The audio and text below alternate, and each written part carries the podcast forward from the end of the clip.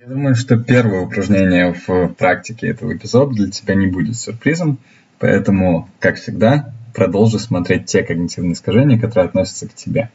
Опять же, еще раз, очень важно понимать те когнитивные искажения, которые относятся к тебе и которые не относятся к тебе, чтобы дальше начать с ними работать более качественно, более осознанно и так далее. Но вот другое упражнение, возможно, будет чуть менее стандартным и чуть более относиться именно к решениям, которые ты принимаешь. А, подумай о тех решениях, которые ты принимал или принимала совсем недавно.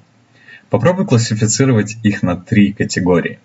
Первая категория будет относиться к тому, что ты делаешь на импульсе. Вторая категория к тому, что ты делаешь осознанно, обдуманно и так далее. И третья категория будет относиться к тому, что ты делаешь на автомате. И вот попытайся после каждого решения, это очень сложное упражнение, потому что оно требует от тебя большого вовлечения, но тем не менее, если ты хочешь работать над когнитивными искажениями, попытайся после каждого решения, которое ты делаешь сегодня, после каждого такого важного, по крайней мере, решения, которое ты делаешь сегодня, записывать, каким это решение было. Просто вкратце, что за решение и как ты его принял или принял. Ты сделал это на импульсе, ты сделал это обдуманно, или ты сделал или сделал это автоматически. И вот над последними решениями постарайся еще раз посмотреть немножко с такой другой точки зрения, или с точки зрения другого человека, или, может быть, даже объяснить своему другу или подруге. Особенно прикольно проходить этот пэк, конечно, из-за этого вдвоем, но попробуй, или в группе, но подумай, какие когнитивные искажения могли повлиять на те решения, которые ты делал или делала. Ну и дальше попробуй подумать, почему это происходит. Я, забегая вперед, наверное, скажу о том, что будет не всегда легко ответить себе честно на этот вопрос.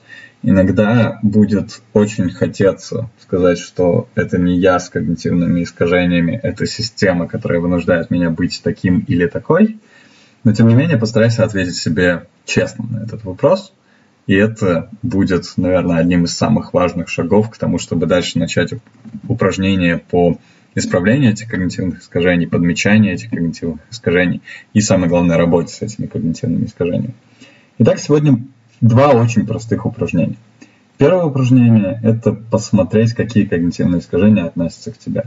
А второе когнитивное искажение, э, второе упражнение – это посмотреть, какие решения ты принимаешь, и классифицировать их на три категории, чтобы определить, какие когнитивные искажения влияют на те решения, особенно которые ты делаешь на автомате. Чтобы тебе было проще как бы посмотреть на то, какие когнитивные искажения влияют на твои решения, в следующем аудио будет опыт достаточно обширный, который описывает то, как когнитивные искажения работают в реальной жизни, на что они влияют и какие примеры когнитивных искажений есть.